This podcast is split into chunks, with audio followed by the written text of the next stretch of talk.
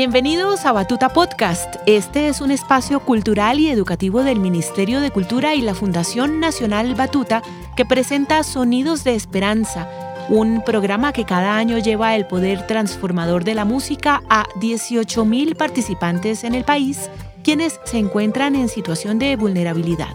Gracias a la inversión del Estado desde hace 20 años, este programa ha beneficiado a alrededor de 400.000 niños y jóvenes, mejorando su calidad de vida y fortaleciendo su potencial musical.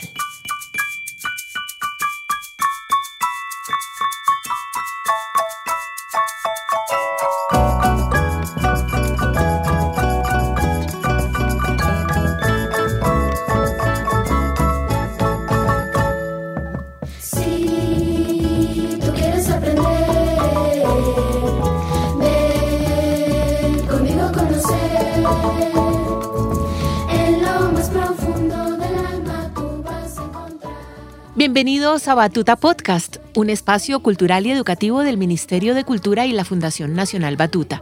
Yo soy María Isabel Quintero y me alegra mucho saludar a todos nuestros oyentes, a nuestros niños y niñas Batuta. Hoy, aquí, comienza un recorrido por la música, sus historias y geografías. Los invitamos y te invitamos a ti, al otro lado de los auriculares, a que viajen con nosotros en cada una de las seis temporadas que traerán consigo músicas del mundo y músicas nacionales, músicas de la ciudad como músicas rurales, actividades de escucha y creación, grandes invitados y mucho aprendizaje.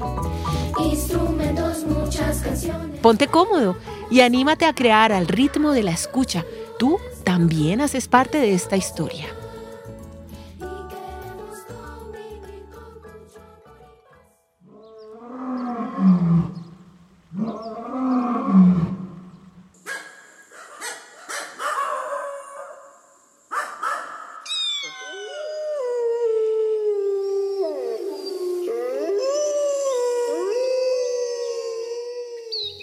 ¿Podrías diferenciar claramente cada animal que acabas de escuchar?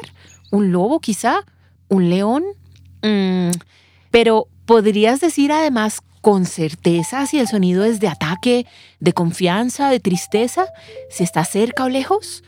En el episodio de hoy justamente vamos a hacer un ejercicio de escucha, de reconocimiento de los sonidos y ruidos de nuestros entornos y contextos. Así que ahora que ya sabes en qué estamos, alista tus oídos y escucha conscientemente los sonidos que siguen. ¡Listo!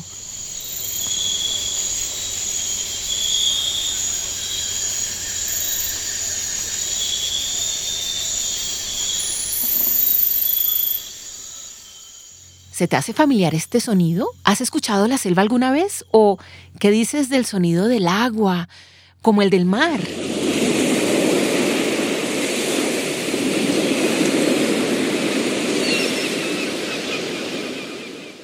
O el del agua cayendo por una roca en una gran cascada, diferente al del mar, ¿no?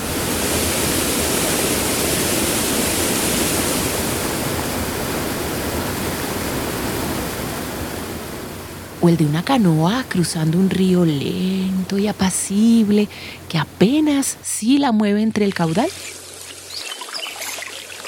Ay, ay, pero no siempre son tan apacibles los sonidos. ¡Cuidado! ¡Se viene una tormenta!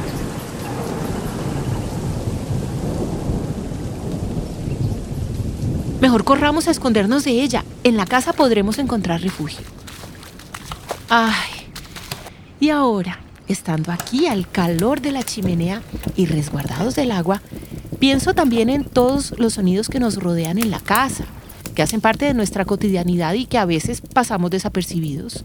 Hagamos el ejercicio. ¿Qué tal si bajo un poco la voz y escuchas con mucho cuidado esos sonidos? A ver cuáles logras reconocer. Cierra los ojos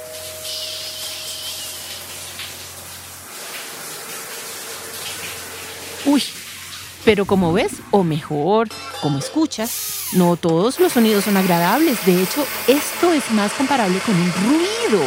¡Ay, al fin! Gracias. Y ya que tenemos tantos ruidos en nuestra casa y fuera de ella, quizá te sorprenda saber que la palabra ruido viene del latín rugitus, que significa rugido. Ahora, ¿ves por qué comenzábamos esta historia con el rugir de un león? La mayoría de veces el ruido resulta molesto o desagradable al oído y es un tipo de contaminación que puede hacerle daño a tu salud física o generar estrés. Uy, a veces pasa. En cualquier lugar puedes escuchar ruidos. Sin embargo, no siempre es fácil diferenciar un sonido de un ruido, porque aquello que puede ser agradable para unos puede ser desagradable para otros. ¿Te ha pasado? En cualquier caso, lo más bonito de esto es darte cuenta de que cuando tienes todos tus sentidos despiertos, oídos muy abiertos, el mundo se hace más grande y maravilloso. Todo a tu alrededor suena increíble, ¿no? Y por supuesto, tú también. Con tu voz puedes imitar una cantidad enorme de sonidos, desde animales hasta objetos, incluso a otras personas. Hagamos una prueba.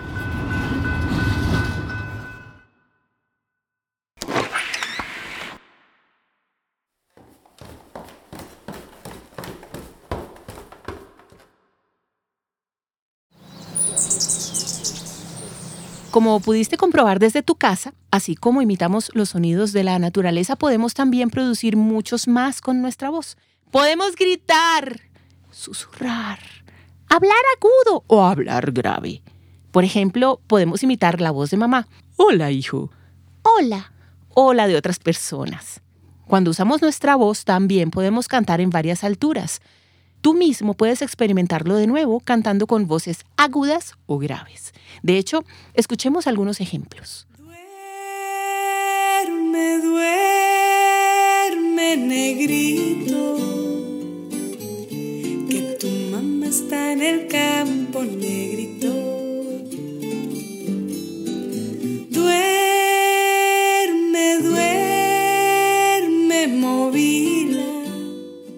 Las voces agudas pueden ser muy agradables. Las voces graves también. Mi tripón, vamos a engañar la lechuza y a engañar a un coco que ya no asusta.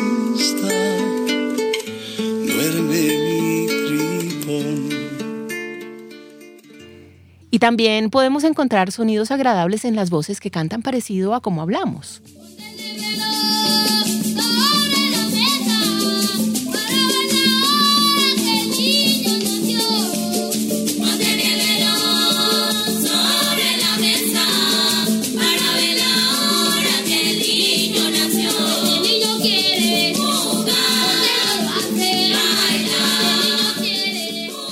Al igual que en los ruidos, uno puede sonarte agradable o desagradable dependiendo de tu entorno, de tus recuerdos de infancia, de los momentos y contextos precisos. Despertar el oído es más importante de lo que piensas porque a través de este sentido puedes generar arraigo y pertenencia por ciertos lugares o momentos.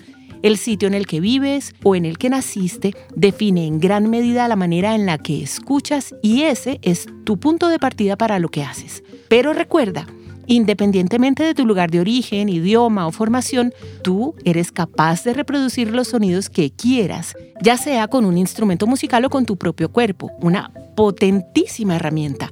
Para que nos enseñe sobre la importancia de esa escucha consciente y cómo hacerla, quisimos invitar a la maestra Carolina Guzmán, coordinadora nacional de coros de la Fundación Batuta. Maestra, un placer tenerte por acá. Muchas gracias por acompañarnos. Un gran saludo a la querida audiencia que nos escucha desde todos los rincones de nuestro país. Soy Carolina Guzmán y hago parte del equipo de la Dirección Académica de la Fundación Nacional Batuta. Bueno, y me surge la duda, ¿qué podrían hacer los familiares o acudientes para despertar el oído de nuestros niños y niñas? Sé que en este momento nos deben estar escuchando muchos de ellos y les enviamos un gran saludo. Bueno, la mejor manera que tenemos de ayudar como padres o acudientes a que nuestros niños y niñas despierten la escucha consciente es en primer lugar dándoles espacios de calma en los que además nos permitamos hacerles preguntas sobre los sonidos que están ocurriendo en ese momento. Por ejemplo, ¿cuántos pájaros están cantando ahora? Otra pregunta puede ser, ¿cuál es el sonido más lejano que escuchas en este momento? En segundo lugar, permitiéndoles la exploración de su voz, que jueguen con ella, ya que es su instrumento musical natural. También cabe el permitirles explorar sonidos producidos con diferentes objetos de la casa. Y en último lugar, propiciando momentos para que imiten sonidos y canten, ojalá jugando con ellos. Ese sería nuestro aporte más importante como madres y padres para la estimulación musical en casa. Bueno, esa fue la maestra Carolina Guzmán, coordinadora nacional de coros de la Fundación Nacional Batuta, así que manos a la obra y a practicar. De hecho, acá te dejo un ejercicio que puedes realizar en tu casa para activar la escucha consciente. Cuando te despiertes, siéntate en tu cama y aún con los ojos cerrados, escucha cinco sonidos que haya a tu alrededor. Sepáralos bien y detecta de dónde provienen. Luego, piensa si se te hacen agradables o molestos. Anota tus respuestas en tu cuaderno de música. Verás que esto hace que tus oídos estén más atentos al mundo que te rodea y así, cuando llegue la hora de hacer música, podrás escuchar, imitar, memorizar y aprender más fácil las frases en el instrumento que practiques. Si empezamos este podcast con un episodio sobre escucha consciente es porque es una forma de estar conectados con el entorno y con la vida misma. Una manera de estar siempre presentes y de ver que en los sonidos y ruidos más cotidianos podemos encontrar gran belleza. Además, así estarás más preparado para lo que se viene, un camino en el que tus sentidos tendrán que estar muy despiertos. A ti muchas gracias por acompañarnos en este primer episodio de Batuta Podcast.